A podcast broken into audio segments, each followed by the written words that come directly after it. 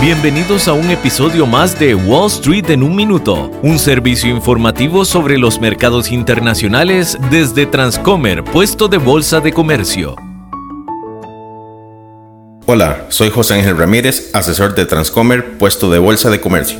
Un día después de la demanda contra Binance, la mayor bolsa de criptomonedas del mundo, la Comisión del Mercado de Valores, o SEC por sus siglas en inglés, arremetió contra Coinbase. Gary Gensler, jefe de la SEC, se embarcó en una gira televisiva en la que retrató a la industria de las criptomonedas como una industria sin ley y fuera de control. La SEC alega que Coinbase vendió 13 tokens como valores no registrados y que la empresa actúa como corredor, bolsa y cámara de compensación, sin obtener permiso de la agencia para hacer ninguna de estas cosas. Si Coinbase sufre represalias por el caso de la SEC, la empresa podría acelerar su estrategia de expansión internacional.